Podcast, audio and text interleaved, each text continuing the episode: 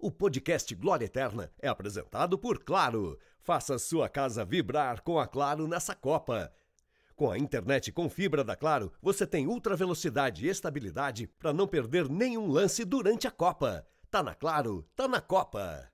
Olá, fã de esporte, seja bem-vindo. Estamos chegando com mais um episódio de Glória Eterna, o podcast e esse muito especial, fazendo o aquecimento da grande decisão da Comembol Libertadores, Flamengo e Furacão, Flamengo e Atlético Paranaense em Guayaquil no próximo sábado. Estamos em ritmo de contagem regressiva.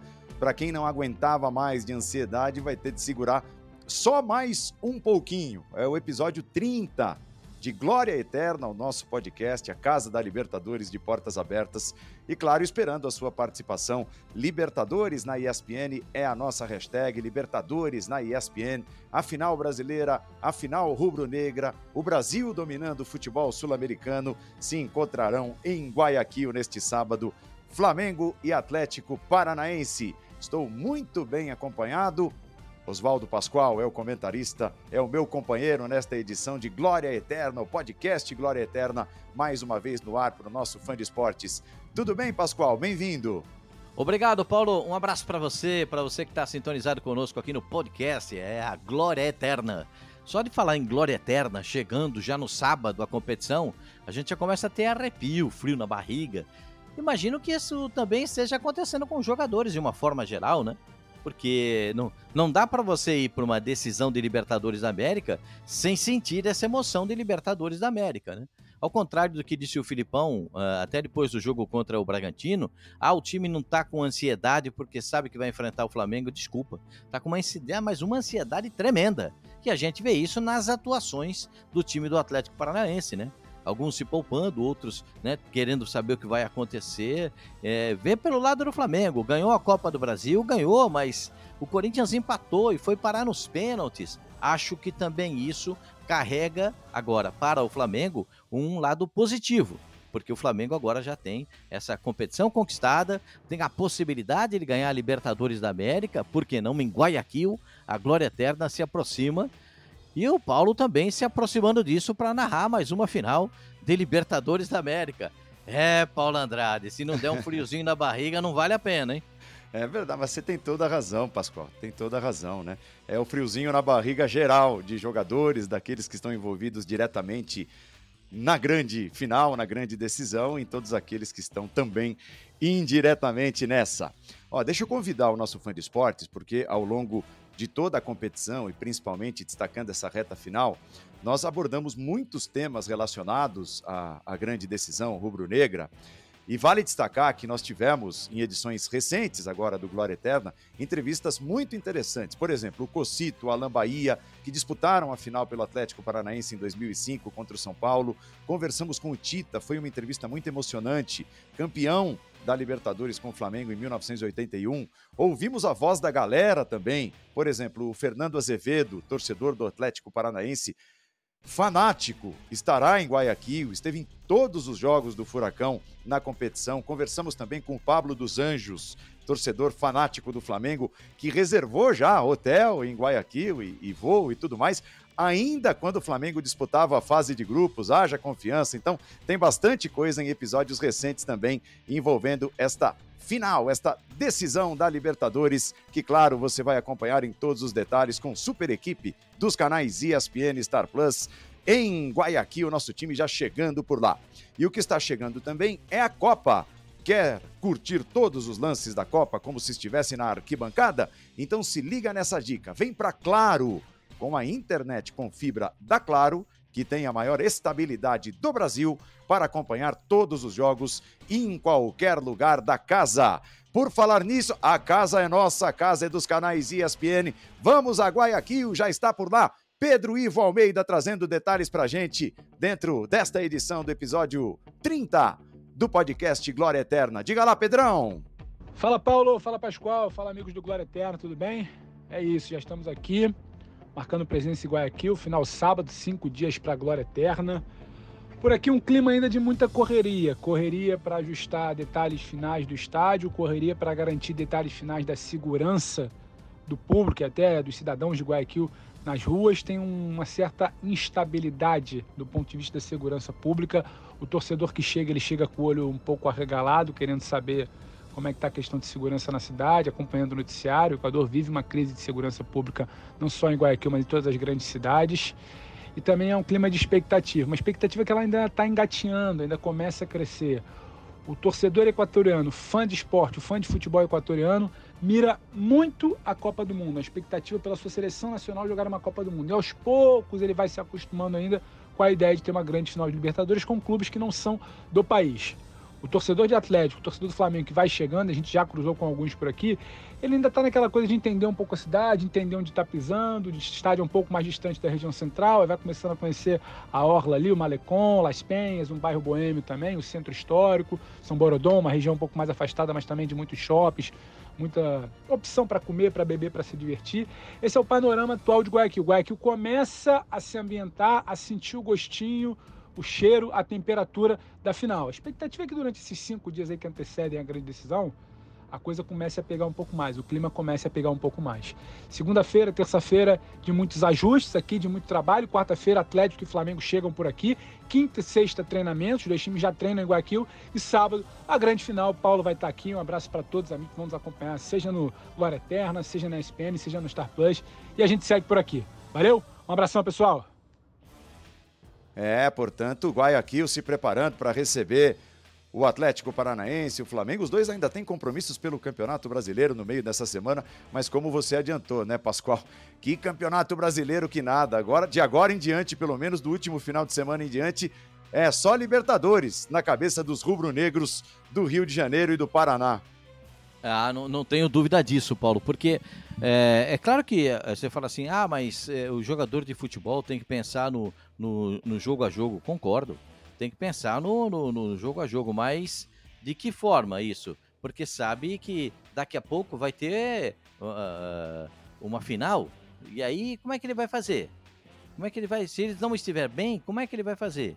Então é, é, é é, é, é, muito difícil a gente ficar pensando e imaginando que um jogador de futebol entra numa decisão de Libertadores da América. É, por exemplo, é só para a gente citar um fato. Tem certeza o Flamengo de que vai dar para aproveitar o Thiago Maia? Quais serão as condições, por exemplo, do Arrascaeta? Como é que o debochado vai entrar em campo com toda a sua categoria? Você é a favor, e aí vai aquela discussão de sempre, de que o Flamengo coloque parte dos seus jogadores titulares para essa próxima partida do Campeonato Brasileiro, dando até um certo ritmo para o sábado?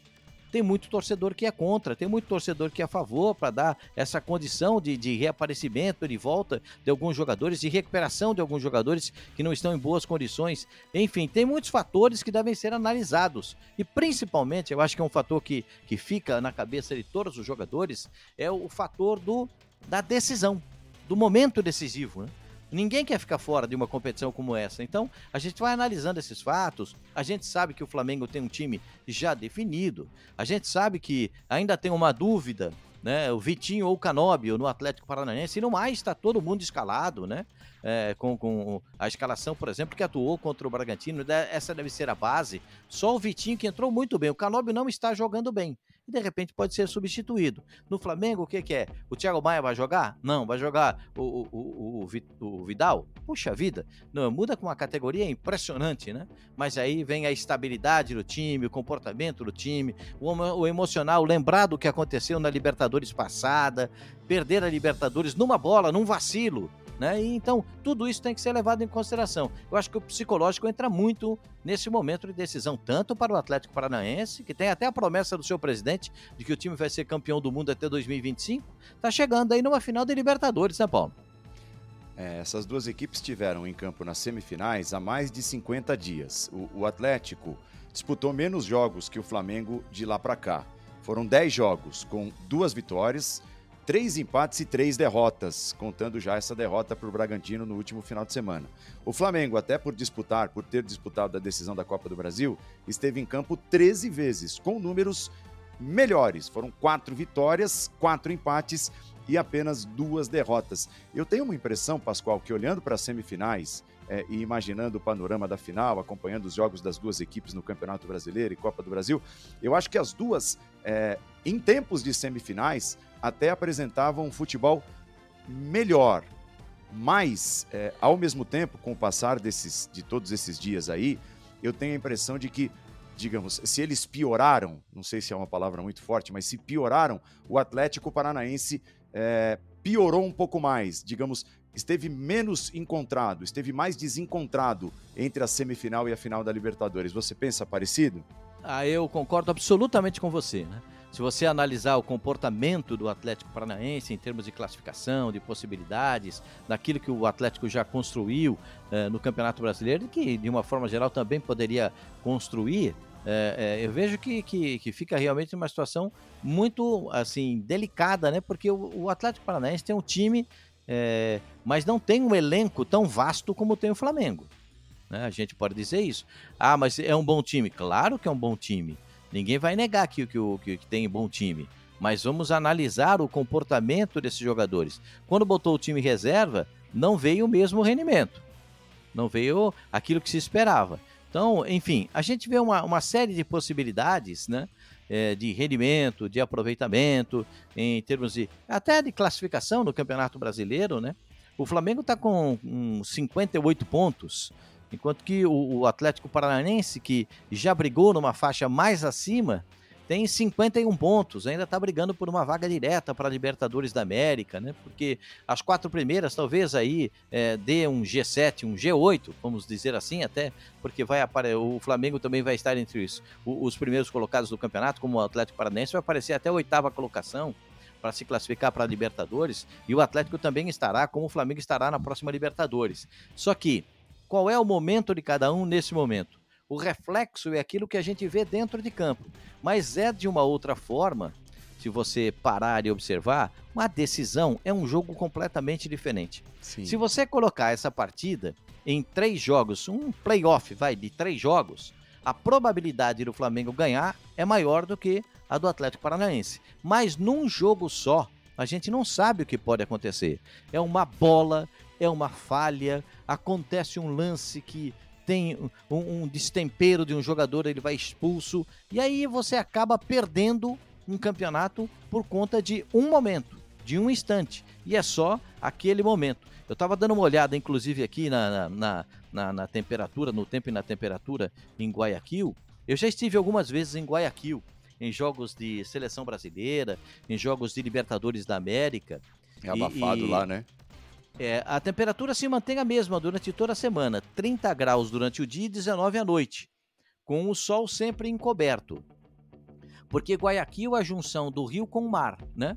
É o rio Guaias que se encontra com o mar, exatamente ali em Guayaquil, nessa junção. É um lugar que é muito abafado, muito úmido e vai depender muito do condicionamento físico dos jogadores. Né? É, é, uma, é uma situação muito parecida com o, o, Pantanal, com a Amazônia, que a gente vê aqui no Brasil. Então, precisa ver como é que os jogadores também vão reagir a essa temperatura, a esse momento. O estádio, Paulo, você que vai estar lá, é maravilhoso. Você é. vai ver um estádio espetacular, muito bonito, fácil de chegar. Você vai ver, construíram novas pontes ali no Rio, o, o, o torcedor consegue chegar. No, nas, primeiras vezes que eu, nas primeiras vezes que eu estive lá, era uma ponte só, para ir e voltar. Agora já tem outras pontes, o pessoal já consegue atravessar um pouco melhor o rio para chegar no estádio. O, o, estádio do Barcelona é muito bonito e o jogo a gente espera que seja tão bonito quanto acho que o emocional fará parte. E acho também que vai ter muita coisa é, de, de, detalhe numa partida de futebol. Porque o Filipão ele é detalhista. Ele gosta de pegar o detalhe do adversário para explorar. Assim como o Dorival Júnior tem feito um trabalho espetacular no Flamengo. Rapaz, eu não vejo a hora de chegar sábado, hein, Paulo? É, tá chegando, tá chegando em ritmo de contagem regressiva. Iniciamos essa semana com o podcast Glória Eterna trazendo tudo que envolve a grande decisão com o nosso time aqui no Brasil, com o nosso time no Equador. Estamos espalhados pela América para que você, fã de esportes, não perca nenhum detalhe.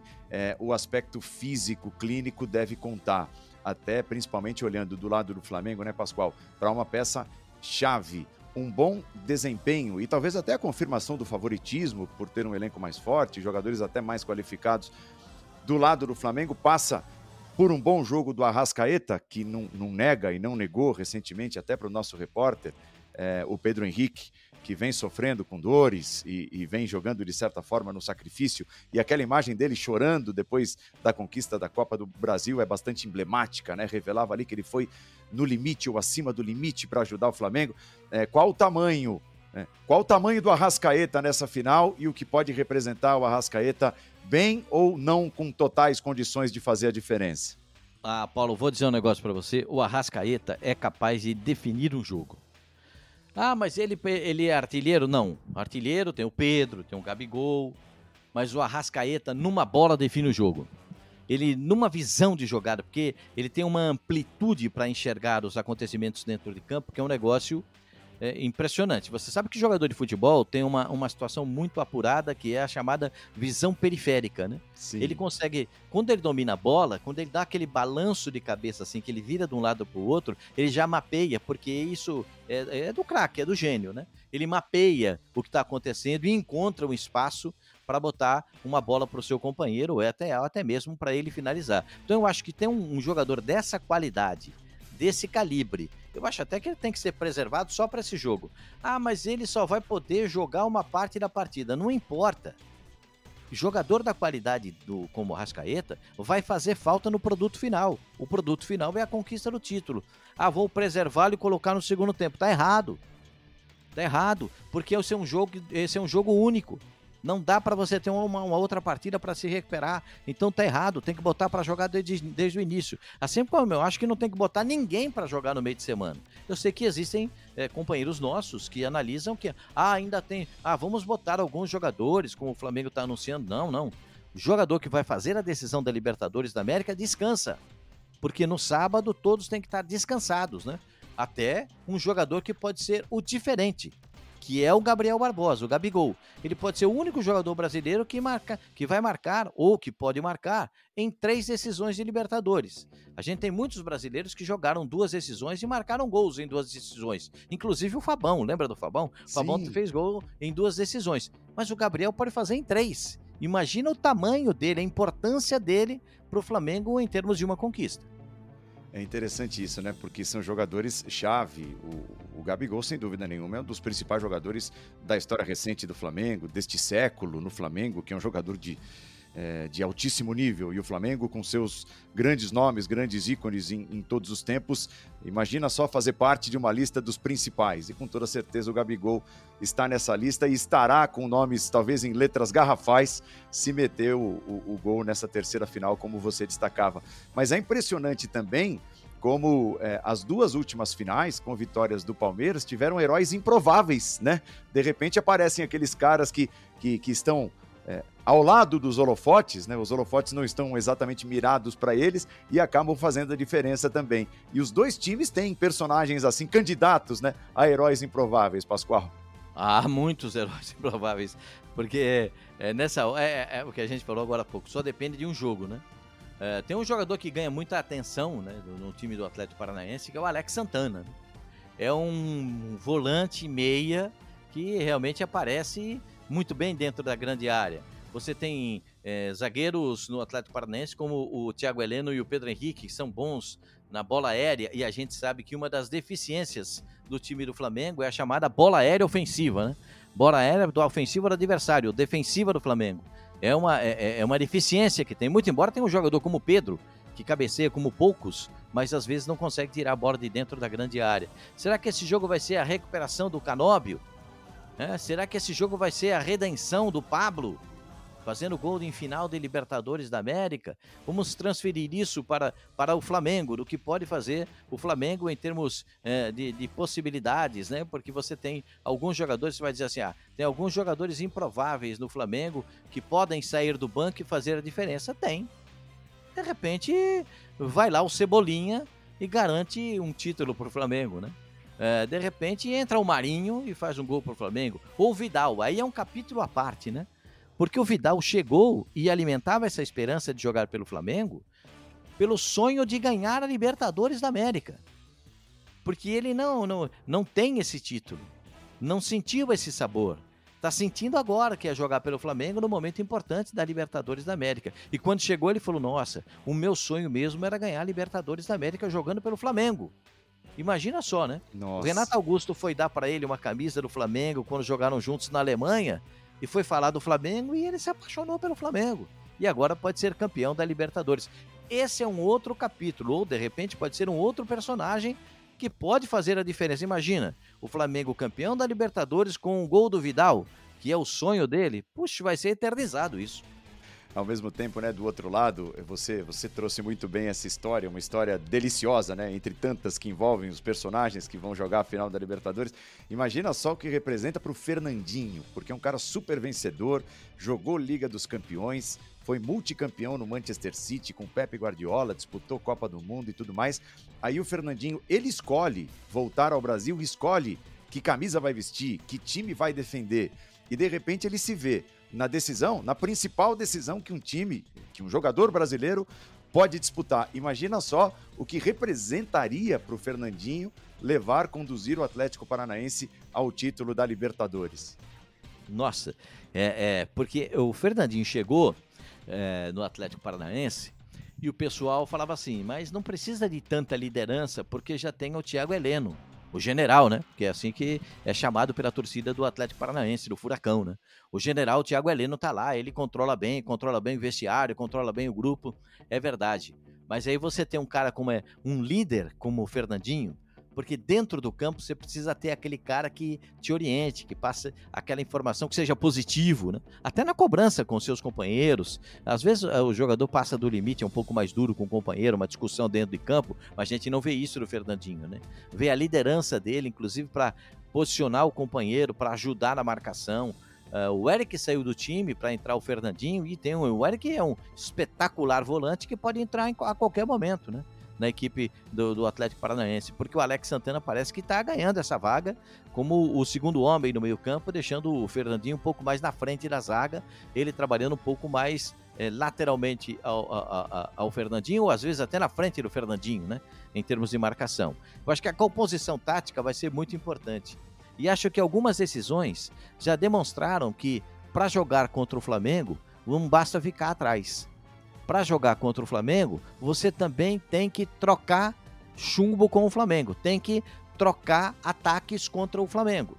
Não dá para você se manter num posicionamento defensivo e especular numa bola. É muita pressão, porque num momento ou outro vai aparecer alguém do Flamengo para fazer um gol. Então você tem que explorar um pouco mais a marcação na saída de bola, a marcação em cima dos zagueiros e dos volantes do Flamengo, para que a jogada não seja iniciada, porque são eles que iniciam as jogadas até chegar no Everton Ribeiro ou na Rascaeta, porque na parte final do campo, na intermediária para frente do campo, o time do Flamengo acelera o jogo da intermediária para trás, eles tentam encontrar um passe. Se você tiver um bloqueio aí antes de sair da zona de aceleração do time do Flamengo, é bem possível que você fique com a bola mano a mano com o adversário. Então, existem muitas táticas, né? Muitas observações a respeito para jogar contra o Atlético Paranaense, você vai deixar o Kelvin e o Abner livres, você vai ter que abrir dois jogadores. E aí é que entra, por exemplo, é, o, o Rodinei, que é um jogador de muita velocidade, chegada ofensiva. Aí você vai ver do outro lado, o Felipe Luiz não é um jogador de muita frequência lateral, ele gosta de trabalhar um pouco mais por dentro. Vai abrir espaço para o Gabigol, vai abrir espaço para o Pedro, vai abrir espaço para alguns jogadores, como até mesmo o Arrascaeta, que gosta de cair por esse setor. Enfim, são variações táticas são observações que a gente faz de um time de futebol para poder analisar uma decisão como essa. Você vê o Flamengo encorpado, tecnicamente sabe jogar. Né? Você vai ver o Atlético Paranaense encorpado, que precisa do espaço para o contra-ataque para jogar. Então são táticas diferentes, situações diferentes, porque o Flamengo não gosta de ficar acuado. O Flamengo não gosta de jogar atrás. E o Atlético Paranaense gosta da bola de velocidade. É, são especulações a respeito do jogo e especulação dentro do jogo também para provocar a reação do adversário. Os dois técnicos são muito responsáveis por isso, né? Por aquilo que nós vamos ver em campo. E, e se a gente começasse, né? voltando lá no tempo, lá no tempo, meses atrás, né? Vai começar a Libertadores. Aí alguém diz assim, ó, deixa eu antecipar aqui. Sabe quem vai estar na final da Libertadores? É, de um lado vai estar o Dorival Júnior como técnico do Flamengo e do outro lado estará o Luiz Felipe Scolari como técnico do Furacão, tá? é, quem ouvisse isso quando começou a Libertadores ia dizer: nossa, mas que viagem, não tem a menor chance, porque os dois mudaram de comandantes no meio do caminho. Né? O Flamengo começa a Libertadores com o Paulo Souza, não deu certo, faz de certa forma uma aposta no Dorival Júnior, que estava desempregado, até meio esquecido antes de voltar ao Ceará. E do outro lado, o Atlético Paranaense, que chegou a ter três técnicos, né, contando o Felipão dentro da competição. Começa com Alberto Valentim, Teve ali o Carilli, que foi inclusive goleado na Bolívia com o Atlético Paranaense na fase de grupos e quase não avançou da, da fase de grupos para o mata-mata, o Furacão, e de repente se acha com o Luiz Felipe Scolari. É, essa também é uma baita de uma história, né, Pascoal? É, é, o reencontro desses dois caras, principalmente o Felipão, com as vitórias, com os grandes momentos, dois técnicos considerados mais é, da velha guarda e os dois hoje no topo do protagonismo do futebol sul-americano. É, o, o, futebol é mesmo um negócio maluco, Paulo. Sabe por quê? Vamos levar em consideração o, o que aconteceu com o Grêmio campeão da Libertadores da América. Se precisasse de um treinador, em 2018 seria o Renato Gaúcho. Aí depois vem até 2020, o Renato Gaúcho era o, era o preferido para ser o treinador da seleção brasileira. No ano passado, quando ele perde o título da Libertadores para o Palmeiras, o Renato deixa de ser o favorito para a seleção brasileira. E veja como é maluco. O Filipão não volta mais para a seleção, a opção dele não quer ser treinador, e já até anunciou para o Atlético Paranaense que na temporada que vem ele não será técnico. Ele será o diretor de futebol, né? o superintendente de futebol. Ele não quer ser o treinador, e o Atlético vai ter que contratar um treinador. Aí você vai analisar uma outra situação. Se o Dorival Júnior, que já é campeão da Copa do Brasil, ah, mas foi campeão apertado, não importa. O título está lá na Gávea, a taça está lá na Gávea. E se for campeão da Libertadores da América, porque em jogo único não dá para você dizer que ah, foi apertado foi, ou foi menos apertado. Jogo único. Jogo único. O Palmeiras ganhou o jogo apertado do Flamengo, abriu o placar no ano passado, sofreu o gol de empate do Gabriel, e aí teve a luz, né? Que apareceu para o Daverson e ele acabou fazendo o gol que deu título ao, ao, Palmeiras. Ah, mas o treinador do Palmeiras é candidato à seleção brasileira. Se o Dorival Júnior ganhar a Libertadores da América, campeão da Copa do Brasil com o Flamengo, campeão da Libertadores, ajeitou o vestiário do Flamengo, ajeitou o time, cada um jogando na sua posição. Parece que tem o carinho dos jogadores de repente ele também pode entrar nessa lista aí dos prováveis treinadores da seleção brasileira. Muito embora a gente, claro, é, tem, tem a Copa do Mundo pela frente, mas o Tite já disse que não vai ficar, não vai ficar. Então, muito embora tenham outros concorrentes a essa mesma situação, mas vejo o Dorival com um passo à frente. E olha, para a próxima Copa do Mundo vai quase todo mundo, hein, Paulo? É, é verdade, é verdade.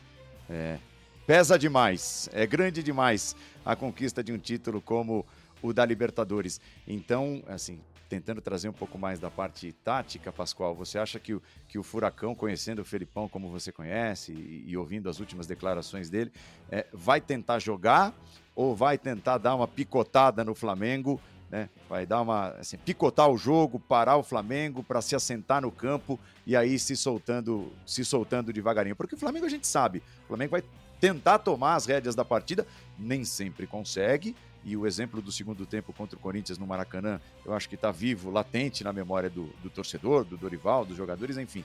Mas o Flamengo vai tentar tomar as rédeas da partida. Qual será a postura do Furacão perante isso?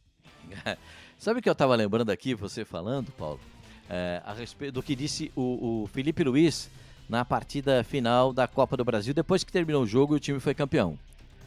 Aí ele simplificou assim: vocês viram como nós tivemos dificuldades no segundo tempo? Porque o nosso time no DNA não tem se defender.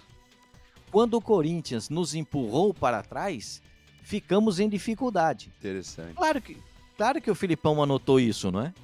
Claro que o Filipão observou isso, porque foi o próprio jogador do Flamengo que disse que eles têm dificuldades na hora de serem atacados.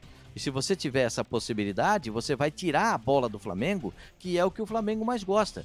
Ficar com a bola, acelerar na parte final do campo para conseguir as jogadas ofensivas. Então o Filipão está observando tudo isso, mas a gente tem que analisar, ponto, como é que o Filipão ganhou os seus principais torneios, inclusive com a seleção brasileira. Muitas vezes na bola do contra-ataque. Né? Muitas vezes esperando o adversário sair para jogar e ter um espaço nas costas dos volantes e dos zagueiros, na frente dos zagueiros e nas costas dos volantes, para poder chegar ofensivamente. E eu acho que não vai fugir disso não, viu, Paulo? Muito embora eu, acho que eu acho que dá para atacar um pouco o Flamengo. O Corinthians mostrou isso, né? É, o Internacional, naquela vitória, jogando também é, no Maracanã, mostrou isso: que atacando o Flamengo consegue é, tirar o espaço do Flamengo e o Flamengo fica abafado. O, o, o, próprio Fortaleza no Campeonato Brasileiro, nesse último campeonato, jogando no Maracanã, tirou o espaço do Flamengo e ganhou o jogo. Né? Então mostra claramente que o, o que disse o Felipe Luiz é uma realidade. Agora vamos observar pelo ângulo do Atlético Paranaense. A opção sempre é pelo jogador de velocidade, pelo jogador que chega na frente e, e, e faz a jogada e define o placar. Vai precisar de todo mundo, como a gente diz na gíria do futebol, porque vai precisar de jogadas de velocidade e vai precisar também de jogadas ofensivas com precisão nos passes, senão não vai conseguir superar o Flamengo. É um jogo, é, da, da, minha visão é o seguinte: se você levar em consideração uh, uma porcentagem para essa partida, eu vou dizer para você que é 60-40 para o Flamengo. Hum pela qualidade que tem o time do Flamengo. E por 40, por que 40 para o Atlético Paranaense? Porque é um jogo só. Então cresce muito em termos de, de, de observação, em termos de análise das duas equipes. Ponto. Agora, em um jogo só, uma bola perdida, uma bola espirrada, um jogador que vai expulso, um jogador que se machuca. É por isso que eu estou perguntando como é que vai estar tá o Thiago Maia, como é que vai estar tá o Arrascaeta, como é que vai estar tá o Pedro, que saiu com problemas é, também da partida decisiva da Copa do Brasil. Então, esses caras compõem um, um todo do Flamengo compõem uma situação do Flamengo que quem vê o Flamengo jogando hoje, é, imagina só o time do Flamengo não tendo o Bruno Henrique. Muita gente diria, ah, o Flamengo não vai andar, mas entrou o Pedro e andou. Contratou o Cebolinha. Esse pode ser um diferencial na hora da decisão. Jogador de arranque, de velocidade. E quando ele traz da esquerda para a direita e fica com o pé bom para bater, naquela bola cruzada dele, aquilo é um inferno. Ele fez gol até nesse último final de semana contra o América Mineiro assim. Fez gol em, em jogo importante da seleção brasileira também dessa forma, driblando, aparecendo dentro da grande área. São muitos fatores que determinam o que vai acontecer numa partida importante como essa, uma decisão de Libertadores da América. É por isso que é a glória eterna. É por isso que é final de Libertadores, né? Semana de preparação, semana de últimos ajustes. Você curtindo o podcast Glória Eterna que traz exatamente toda a expectativa para esse grande jogo. Na semana que vem nós vamos ter a seleção da Libertadores, o craque e com a votação no Twitter, para você, fã de esportes, a partir do sábado à noite. No sábado à tarde, o jogo. A partir do sábado à noite, você é, vai poder votar, eleger né, a seleção da Libertadores. O craque da Libertadores vai estar à sua disposição no ESPN Brasil. É a nossa arroba no Twitter e também pela hashtag Libertadores na ESPN. Então, desde já, fica o convite. A próxima gravação, o próximo episódio do Glória Eterna será na segunda-feira. Então, de sábado até segunda-feira, a gente vai bombar essa eleição. Você foi de esportes elegendo a, a, seleção da Libertadores, da Comebol Libertadores, o grande craque, o grande jogador da final. Enfim, o programa da semana que vem também promete. Não deixe de visitar podcast Glória Eterna, edições mais recentes, com tudo que envolve a Libertadores, os personagens, as entrevistas, é, um retrospecto das campanhas dessas duas equipes. Oswaldo Pascoal, que seja uma grande semana para todos nós é, aqui no Brasil, em Guayaquil, com todo o nosso time, repito, espalhado pela América do Sul, trazendo a melhor cobertura para o fã de esportes dos canais ESPN. Ah, vai ser sensacional, Paulo. Aliás, com todo o esquema montado pela ESPN, para você não perder nenhum detalhe, todos os programas voltados para essa grande decisão da Libertadores da América, uma decisão rubro-negra, num estádio espetacular, maravilhoso, que até a Confederação Sul-Americana de Futebol fez um investimento muito grande na recuperação do gramado para deixar tudo em condições para a realização dessa partida. Então a gente está apostando numa grande cobertura, uma cobertura com muito êxito, com muita qualidade, que aqui sempre fazemos na ESPN, mas principalmente para dar brilho a isso que vai ver o torcedor dentro de campo. porque importa são, ah, na verdade, os 22 jogadores dentro de campo numa decisão de Libertadores da América e quem sairá com o troféu, quem vai fazer a festa ao final da partida. Muita emoção em torno disso tudo, muita expectativa em torno disso tudo e a gente não vê a hora de chegar sábado para ver, analisar essa decisão. Eu confesso para você é, é, que tô, eu, fico ansioso nessas horas, né?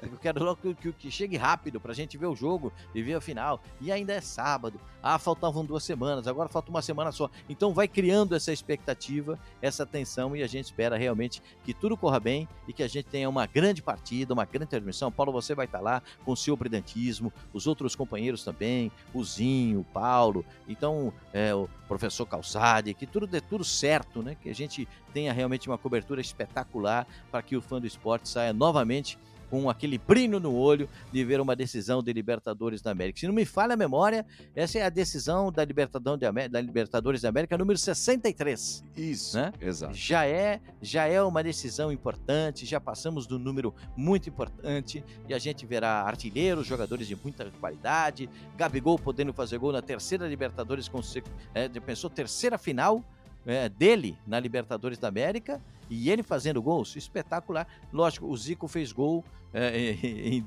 na Libertadores, em que o time foi campeão. E o Gabigol pode fazer por três vezes é, gols em Libertadores da América. Uma campeão contra o River, uma com derrota para o Palmeiras e agora disputando essa vaga, disputando o título com o Atlético Paranaense. Tem muita coisa para a gente ver, tem muito dado importante para a gente notar, tem muitos líderes dentro de campo e a gente vai poder observar ao longo da semana e ao longo das partidas, ao longo dessa partida decisiva, que vai ser muito importante. E a presença do nosso ouvinte, né, daqui do podcast, para votar nos melhores da Libertadores da América. Espetacular. Se eu puder, vou dar meu votozinho lá também. Opa, tá mais do que, do que convidado. Esse é um, um voto um voto de peso. E se afinal mexe com um cara experiente como é o, o Oswaldo Pascoal, que, que passou por tantas e tantas e tantas finais e momentos assim na brilhante carreira de jornalista que tem, imagina só, né? Imagina só o tamanho da expectativa para o jogo de sábado. Pascoal, ótima semana, grande abraço, foi um prazer. Prazer é todo meu, Paulo. Um abração para você. Tamo juntos nisso aí, desejando muita sorte para você, um ótimo trabalho lá em Guayaquil, que a gente pode esperar. A qualidade de sempre é Paulo Andrade que vai narrar, então a certeza é que teremos um grande trabalho. Obrigado, Paulo. Um abração. Abração, você fã de esportes, esteve com Oswaldo Pascoal, com Paulo Andrade, podcast Glória Eterna, em ritmo de contagem regressiva, vem aí uma grande decisão. E claro, você vai acompanhar todos os detalhes na Casa da Libertadores, não dá para ser diferente. Valeu, ótima semana, a gente se encontra. Não esqueça de votar, hein? Seleção da Libertadores a partir do sábado à noite, votação aberta. E o grande craque da competição, o craque da final, tudo lá à sua disposição no arroba ESPN Brasil no Twitter e na hashtag Libertadores na ESPN. Uma nova edição especialíssima com o campeão do podcast Glória Eterna na segunda-feira que vem. Até lá, valeu!